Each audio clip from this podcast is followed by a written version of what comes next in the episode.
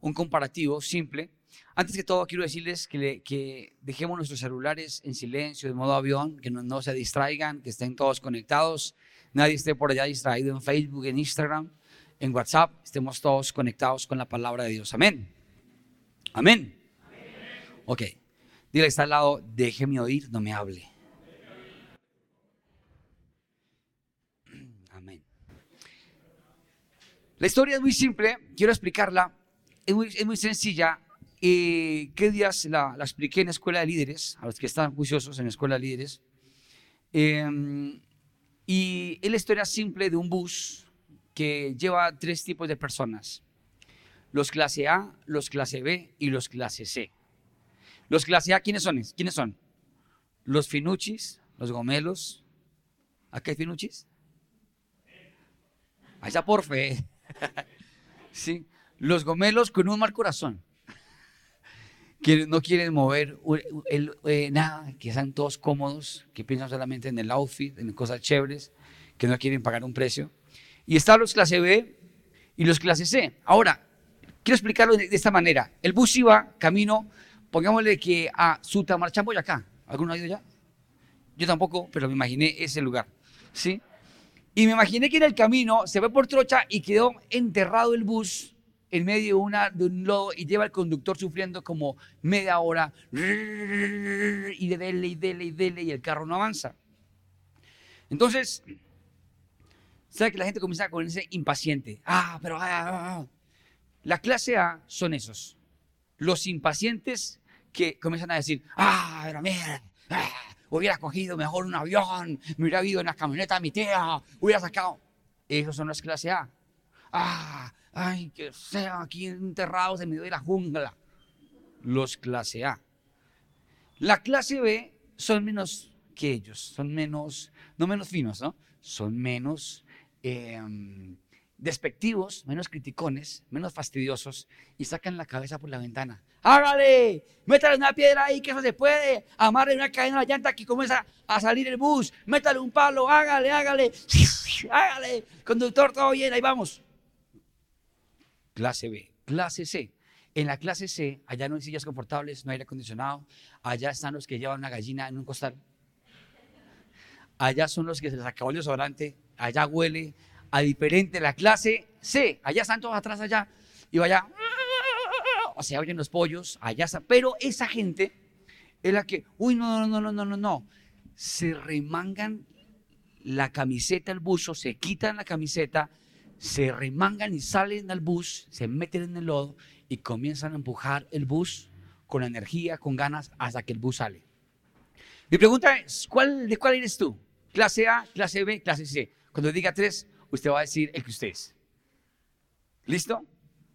Uno, dos, tres. Uy. Algunos están convencidos todavía, eh, pero quiero que lo hagan delante de Dios con sinceridad con integridad, con sinceridad. Lo van a gritar, lo van a echar un gritón. ¿Listo? A, B o C. ¿Listo?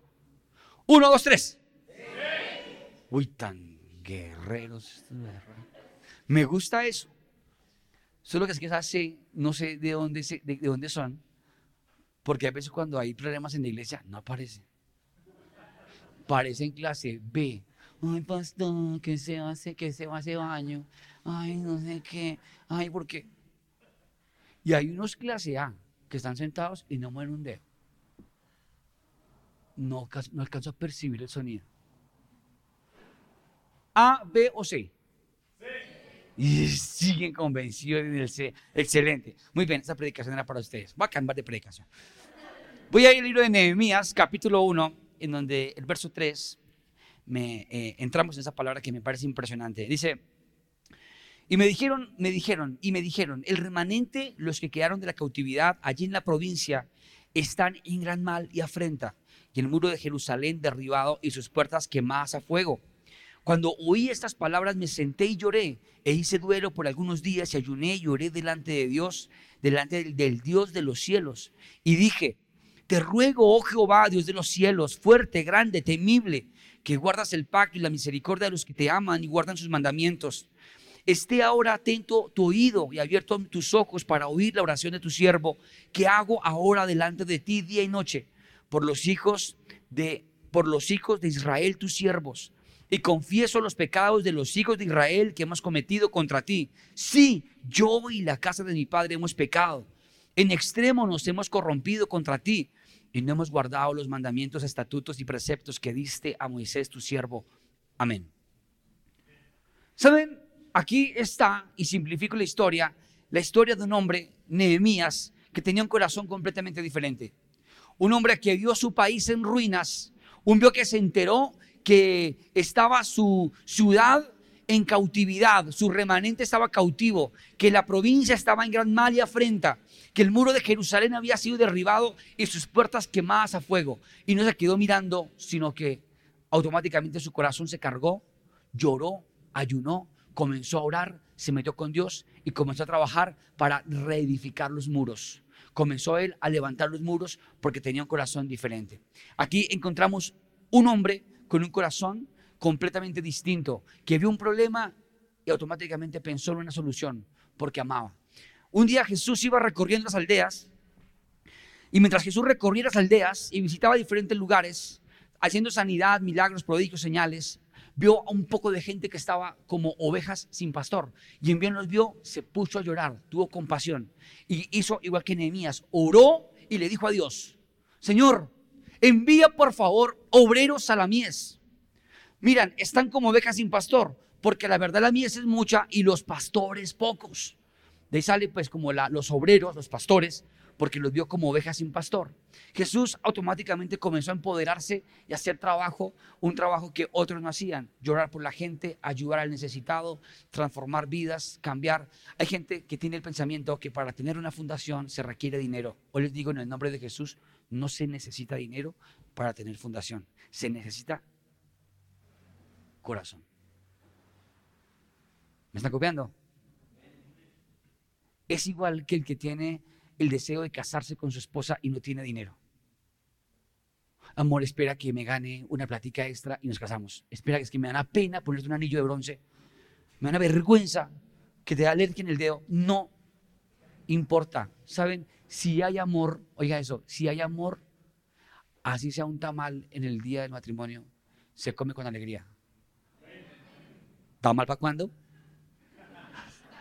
¿Saben? Eso era lo que sentía Nehemías por la presencia de Dios y por el pueblo. Amor. Un amor que lo hizo automáticamente ponerse en manos a la obra, en acción. No se quedó mirando, uy, están derribadas las puertas a quemadas a fuego. Uy, está el muro de Jerusalén derribado. Uy, está en gran mal y afrenta a la ciudad.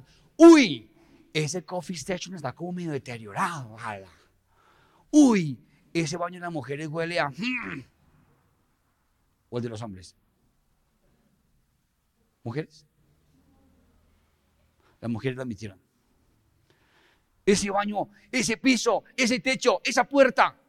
Y algunos se quedan así. ¿Saben qué? Un día mi mamá, cuando era pequeño, me regañaba mucho, nos regañaba, porque se caía la escoba, se caía algo, y nosotros tenemos la costumbre que pasamos por encima de eso. ¡Ja! Pasó por encima del trapero y no lo levantó. ¿Le pasa a usted? Y yo, devolverme. Y a uno no sé tenía menos edad, estaba súper joven, lleno de energía, pero uno le pesaba el cuerpo, ¿de acuerdan? Solo recoger las cosas. De una vez échale otra piedra al piso. ¿Saben? Creo que todos lo vivimos, pero ¿sabe por qué la mamá tiene ese sentido, o los padres ese sentido de que todo funcione? Porque es de ellos y porque aman su hogar. Los hijos normalmente no aman el hogar. Ellos están esperando cumplir los 18 para irse. Los 18 para coger vuelo.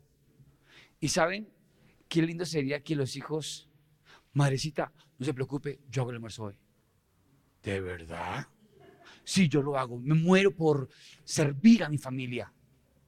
Quiero colaborar. ¿Saben? Hay dos tipos de personas en la empresa el empresario y el empleado. el empleado trabaja hasta donde le digan y hasta la hora que le toque. Ese es el empleado. El empresario no. El empresario se queda sin cobrar extras hasta que queda todo organizado, hasta que se vende. Son las 7 de la noche. Oiga, ¿qué pasó que no se ha ido, hermano? Dice el jefe. No, jefe, es que mire ese reguero acá, esta gente, si es que mejor dicho, no, no, no, no, no, estoy que trapeo. Termina ascendiendo facilito, no como un lambón. Termina ascendiendo porque literalmente está haciendo algo como con mente de empresario. Por eso se dice que siempre el dueño de la firma es el que llega primero y se va de última. ¿Se han oído eso? Porque ama lo que está haciendo. Entonces, Fíjense en que aquí, cuando miramos la historia de Nehemías, Nehemías fue un hombre que no se quedó conforme viendo la ciudad derribada, sino que dice que cuando oí estas palabras me senté y lloré. ¿Me senté y qué? ¿Y qué? O sea, le dolió a Nehemías eso, impresionante. Nehemías se puso automáticamente a llorar, a chillar ahí y hizo duelo por varios días. Impresionante eso, para mí eso es algo como ¿Será que nosotros tenemos el dolor por nuestra ciudad, por Colombia? ¿Cuántos van a Colombia? ¿Cuántos ha cogido una escoba y barre la calle de aquí a Caracas? Cuando usted de pronto coge una olla grande y la llena de chocolate y compra 50 mil de pan y se pone a regalar pan con chocolate? ¿Quién lo ha hecho? No estamos con, no estamos en la clase C. Estamos en la clase B tirando a. Es más, que, perdón, la clase B tirando a A. Y estamos en la A tirando de conductores. Queremos pilotear el bus. Nos queremos mejor conductor que el que está manejando el bus.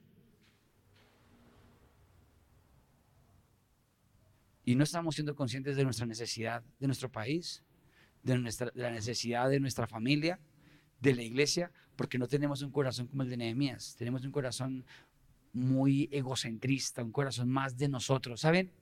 A mí me gusta cuando algunos de pronto dicen, vas, ¿puedo esta semana a echarle una barrita a la iglesia?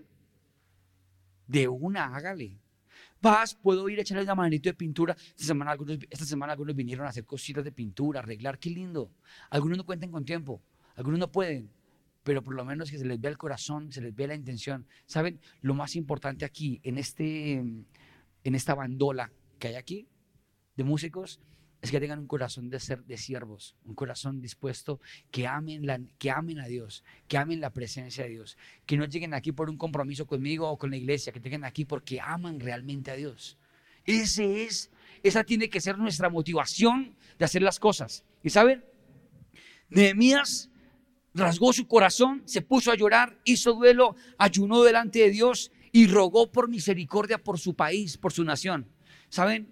No estamos en este momento siendo la iglesia que el Señor quiere, que es la iglesia que piensa en el necesitado, que es la iglesia que se pone manos a la obra, que es la iglesia que activa eh, su espíritu social de ayudar, de, bendecir a otros, sino que infortunadamente, me duele, decirlo, la iglesia, y no solamente esta, la mayoría de iglesias, estamos cayendo en un populismo, estamos cayendo en un show, estamos cayendo en un protagonismo completamente diferente a lo que la Biblia dice. La Biblia dice, atentos, Atrás, por favor, silencio. Gracias. La Biblia dice, la Biblia dice, con claridad dice la Biblia esto, dice que en el libro de Hechos, que la iglesia primitiva tenía en común todas las cosas. Ya llevo tres veces diciendo lo mismo. Dios ha puesto eso en mi corazón. Que tenían en común todas las cosas, que se ayudaban el uno con el otro. La iglesia primitiva, la, iglesia de Hechos. La iglesia actual es una iglesia eh, de pantallas líquidas, de sillas abullunadas, de comodidad. Oigan esto, de no querer pagar el precio. Los cristianos de hoy en día se volvieron cristianos light, no quieren pagar el precio, no quieren eh, esfuerzos. Un día tenía aquí un joven, no hace mucho que ya no está aquí, y me dijo, no, es que aquí a uno lo presionan. Y yo, ¿aquí presionamos? Sí, acá uno lo explota. Y yo, ole, calma, so. Calma. ¿Te parece eso? Sí. Ok, no ha pasado nada. Me quedé pensando, interiorizando lo que me dijo y me he dado cuenta que nada fue goyo, al contrario, es muy fresca. Hay iglesias que hacen ayuno miércoles, jueves y viernes y todos van. Sábado ayuno congregacional de 7 de la mañana a mediodía y todos están. Y uno pensará, uno le pregunta a Fuego Vivo, ¿pueden venir a ayunar el sábado? No, pastor, ya que yo trabajo. la platica, la platica, pastor. Entonces uno, cuando uno va a esas megas iglesias que hay miles entrando un sábado, manos empleados, gente vaciada, llegan todos en camionetas, carros bendecidos. ¿Saben por qué? Porque han aprendido a marcar como prioridad a Dios en su vida. Y Nehemías marcó eso. Yo no quería brecar tan, tan duro hoy. Pero ¿saben? Los cristianos de hoy en día se están volviendo facilistas. Y es, el, y es la iglesia posmoderna del siglo XXI.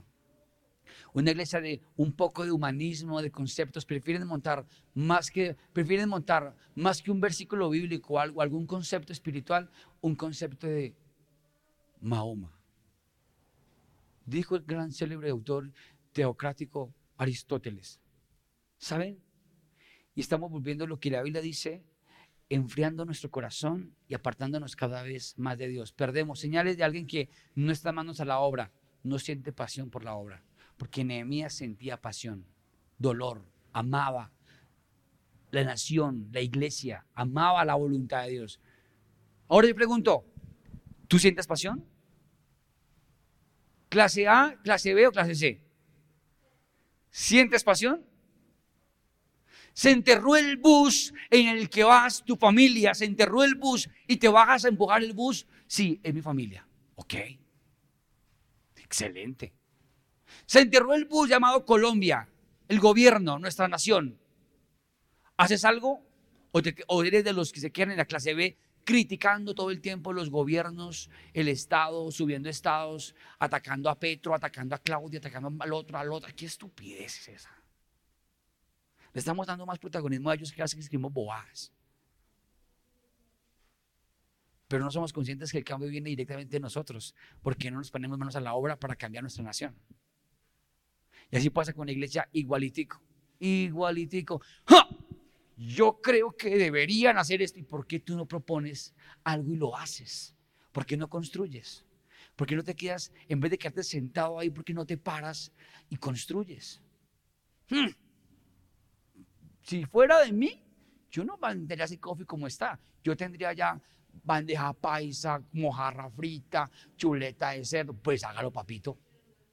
Hágalo, no lo diga, hágalo. ¿Cuántos quieren eh, mojarra? Es que morraja. ¿Cuántos quieren mojarra? ¿Cuántos quieren una bandeja paisa? Hoy usted va a visualizar esa bandeja paisa en el coffee. La va a visualizar y lo que se coma, va a se cuenta que es eso. Pero ¿saben? Están los que miran, los que critican, los que se quejan y los que se meten y ayudan. Y Nehemías fue un hombre que construyó, fue un hombre que se levantó, fue un hombre que no se quedó ahí postrado. Fue un hombre que no se limitó. Fue un hombre que le dolió en realidad el problema y la necesidad. Eh, es así de simple. Es así de simple. Tu familia. Si tú amas tu familia, tu familia no pasa necesidad. La Biblia dice que el, hombre o la, o la persona familiar que no provee para su familia es como un impío. Es como una persona que no conoce a Dios. Porque si yo amo a mi familia, yo proveo para ella, yo suplo. ¿Me copian? Por amor, porque el amor es, el amor es desmandado, el amor es grande. La Biblia dice que el amor es, que el amor todo lo sufre, todo lo soporta, todo lo espera, todo lo cree.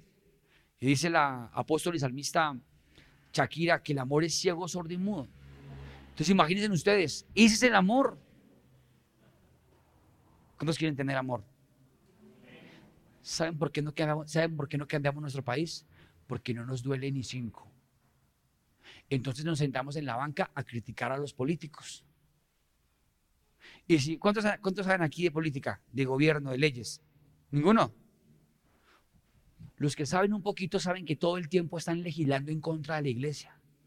He estado en reuniones de plan maestros de iglesia en donde con pastores hemos estado luchando para libertad de culto, porque nos quieren privar de la libertad de culto. Aunque afortunadamente hay una ley que nos lo permite, pero quieren todo el tiempo atacar a la iglesia, atacar. Eh, ¿Y tú qué haces? Hmm. Mejor dicho, no, tenemos que meternos en el cambio, meternos a construir, cambiar la cara triste de nuestro país, de nuestra familia. ¿Cómo? Haciendo algo. Haciendo algo, haciendo algo. ¿Saben? Eh, un día pensé que yo no estaba haciendo nada por los chicos de la fundación o las chicas. Pensé que no. Yo dije eso como que estoy como gastando tiempo y dinero y desgaste mental y emocional. De pronto no, no estoy haciendo nada. Y un día me di cuenta de lo, que los que se iban de la fundación, que los bendigo y los amo a todos, tenían una vida, sufrían unas cosas, caían en unos, en unas, en unos cautiverios, caían en unas vainas de extremo, unas cosas fuertes. Uno de ellos, Juan Carlos Río Maya, lo tuvo conmigo cinco años, vivió con nosotros y un día en su rebeldía se fue a la fundación y hace como dos años lo mataron. Cuando yo vi pues la foto de él y todo, que había muerto siendo un niño, siendo joven, yo dije, Dios. Y muchos de los niños que salieron de acá, peladitos de la fundación, eh, se encontraban en las cárceles. Un día no me encontré con tal en la cárcel. Casi en una cárcel, no, pues detenido. Estaba también el otro que y yo decía, uy, qué nivel. Y de que me doy cuenta de lo que Dios está haciendo a través de nosotros. O sea que mi paso por esta vida, así no tenga mucho dinero en el bolsillo, no tenga allá afuera flamante camioneta, no importa, estoy haciendo algo por otros. Manos a la obra. Pero tú, ¿qué estás haciendo? Proveer por tu familia. Proveer por tu familia no es contada por dádiva, es contada por obligación y por deber pero ayudar al necesitado, cambiar la vida de otro, es contado por gracia. Y la Biblia dice que a Dios presta el que da al pobre. Eso es una predicación de solidaridad. Es una predicación de que tengamos conciencia de que un Nehemías, un Jesús, un David, un David cuando el arca del pacto se perdió, se movió, movió el gobierno, movió ejércitos, movió sus riquezas, movió sus poderes de rey para buscar el arca del pacto y buscar la presencia de Dios. Porque para David era importante la presencia de Dios. Igual que para Nehemías, que su pueblo fuera restaurado, su nación fuera constituida, era importante para él. ¿Y nosotros qué sentimos cuando alguien pierde la presencia de Dios? Perdiste la presencia de Dios, ya eh, estoy oyendo música eh, pues de toda, no le veo problema, ya perdí toda sensibilidad. Eso es como cuando la primera vez la chica, el chico le dice, oye, déjame decirte, y le coge la cara. Eres hermosa. ¿Qué siente la primera vez que un chico le dice a una chica? En bien lo cojo acá, la cara. Ustedes, mujeres, saben, y también a los hombres pasa igual que pasa unas cosquillas por todo el cuerpo. Así, pum, eso una vez te pones de colores. Ay, digas eso. Ay, con eso. Eres hermosa. Déjame decirte que eso es muy lindo. Pero con el tiempo, si se lo dicen una, dos, tres, y muchas veces, ya después no siente nada. Eres linda. Ya sabía. Y saben, hay personas atentos que ya han perdido la sensibilidad a las cosas de Dios. Dios les dice, te amo, hijo, te amo. Hijo, hey, estoy aquí al lado de tu cama. Ora, háblame, aquí estoy. El celular. Estamos perdiendo la sensibilidad de la presencia de Dios. Y eso es grave. Un día le dije a alguien, y lo he dicho, que los músicos deben tener un corazón 100% dispuesto a Dios. Que hagan esto con el corazón más que con otra cosa, para Dios y no para los hombres. Si tú estás parado afuera en staff, cuidando los carros, supervisando, blindando, hazlo con excelencia saca un balde, coge un trapo, lava los carros. Hazlo con excelencia. Mira con cuidado, pendiente, con amor. No te desconectes de la predicación. En la semana oye la predicación. Conéctate con Dios. En donde estás en tu trabajo, no puedes comenzar tú a, a debilitarte y volverte blando. A ti te tiene que arder en el corazón la presencia de Dios. ¿Me están copiando? Y de esa manera tú vas a luchar por tu familia. Miren, la gente que más ama a su familia es la que más hace a su familia prosperar. Pero el que piensa solamente en él, ¿saben qué piensa? Mamá, eh, me estoy pensando algún día irme del país. ¿Sí? Mm, y eso, no, es que este país es muy charro, me quiero ir como para Australia, entonces me voy para Australia. Mm, y no te preocupes, cuando estés en Australia te mando unos euritos, no te tú relájate que yo estoy contigo. ¿Sí? O te mando, si estoy en Estados Unidos, mando unos dolarines, o si me voy para Venezuela, mando unos bolívares, cualquier cosa. Pero, oigan, no es un chiste, pero oigan esto, te bendigo y comienzan a desertar. Cuando un crucero está a punto de hundirse, los que se tiran, ¿quiénes son? Las ratas. ¿Hay alguna rata aquí? ¿Hay algún ratatouille aquí? Mira que está la, mira que está la de cara ratatouille. De pronto Dios le revele algo en este momento. ¿Saben? Qué tristeza. Pero si Dios nos puso Oigan esto, si Dios te puso tu mamá, si Dios te puso tu mamá, es porque así era. Si Dios te puso en el barrio que te tocó, es porque, gloria a Dios, bendícelo y vas a ascender. Hay viajes de propósito, ¿no? Hay viajes de propósito. Yo estoy trabajando un viaje de propósito. Y es una bendición estar en otro lugar siendo bendición para otros. Pero algo importante, si Dios te guió. Pero ama tu nación como dijo también el salmista, ama la tierra donde naciste. Soy todo hoy salmista, ¿no? Pero oigan esto, es real. Tenemos que amar nuestra nación. Tenemos, por ejemplo, algunos, ¿usted por quién va a votar? Por ninguno. Esto es una porquería. ¡Ay! Tú tienes que votar por alguien. Si te descachaste, te descachaste, pero votaste. ¿Me están copiando? Tú tienes que hacerlo. Yo no doy mi voto. No, pues sí, pues su voto haría mucho. Uno. Pero hágalo. Sí, porque tenemos que ser gente que ama nuestra nación. Que amamos la iglesia. Por ejemplo, tan chile cuando llegan temprano. ¿Cuántos sube llegaron temprano? Esta gente excelente, así me gusta. Así tiene que ser, llegar temprano. Amén. No llegar a la mitad de la predicación o a la mitad de la alabanza. Oh.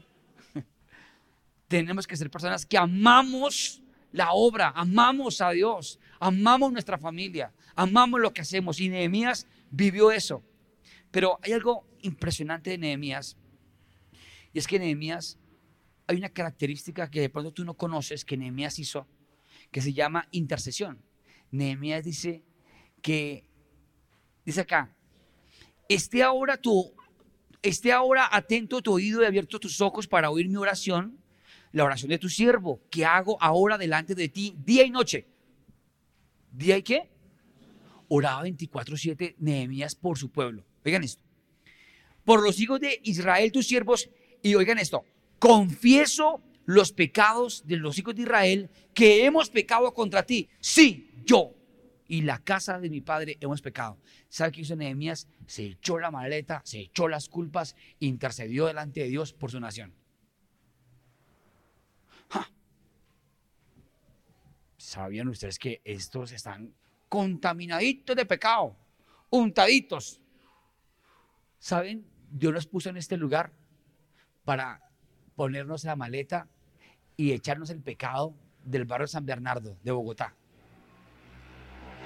y santificarlo. Señor, oramos por el, por el barrio San Bernardo. Sí, hemos pecado todos. Acá el barrio San Bernardo, nosotros, Colombia, Bogotá, mi familia ha pecado. Me echo la maleta y te pido perdón por ellos porque yo también asumo ese dolor de ellos.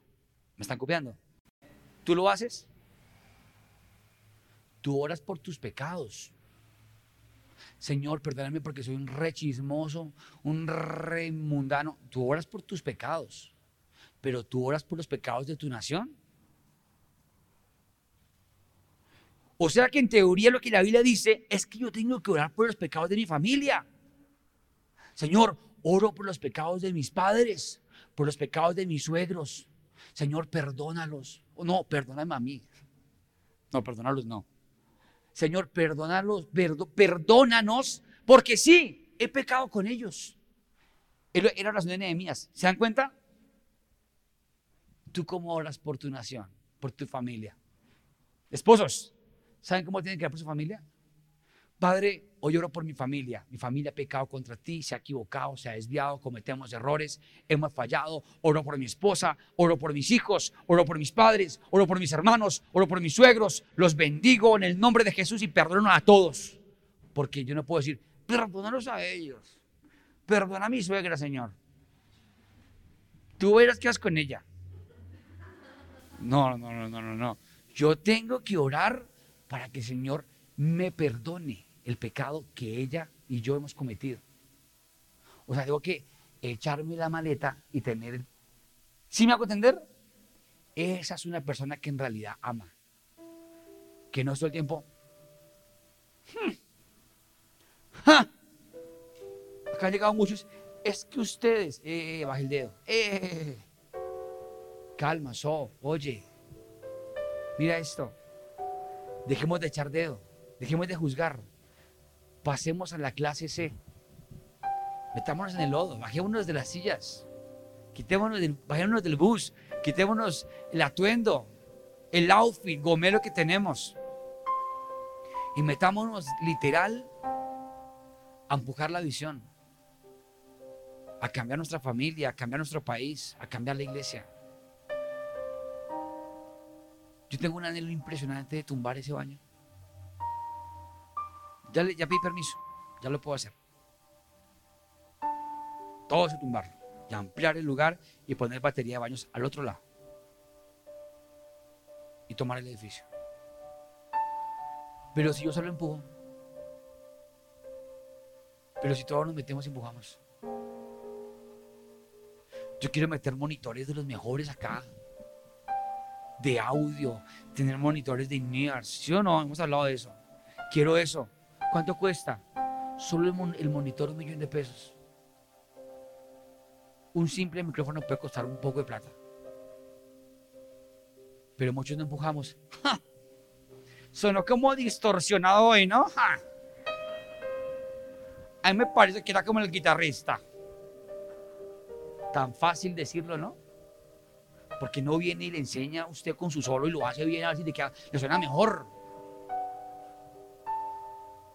Diferente ser de la clase A a la clase C.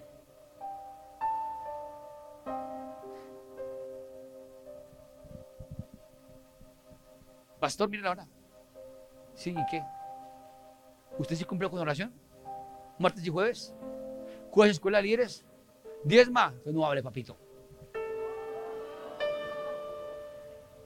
Duro, sí. ¿Por qué no nos metemos de verdad como es? Porque dejamos, dejamos ya esa mordedera de orejas y andar todo el tiempo criticando y nos metemos a construir. Amén. Es que en mi barrio antes se unían y decoraban la cuadra de Navidad, ponían luces y pintaban campanas de Navidad y bastoncitos en el piso. ¿Se acuerdan? Y todos los andrés pintados de rojo, blanco, rojo, blanco. El otro era verde, blanco, verde, blanco. Ya no. Pues empieza usted. Hágalo usted. Desde noviembre. Una caneca de pintura, otra, y comencé. Buenas, hay una cancilla si quiere ayudar. La gente se le une, créanme. Todo funciona así. Manos a la obra, no se quede quieto. Amén. Estamos en este momento en una época en donde la gente afuera tiene mucho estrés. La gente es intolerante. La gente le golpea al otro, la gente pita exageradamente, la gente te cierra. En Transmilenio son agresivos. ¿Y tú qué, haces?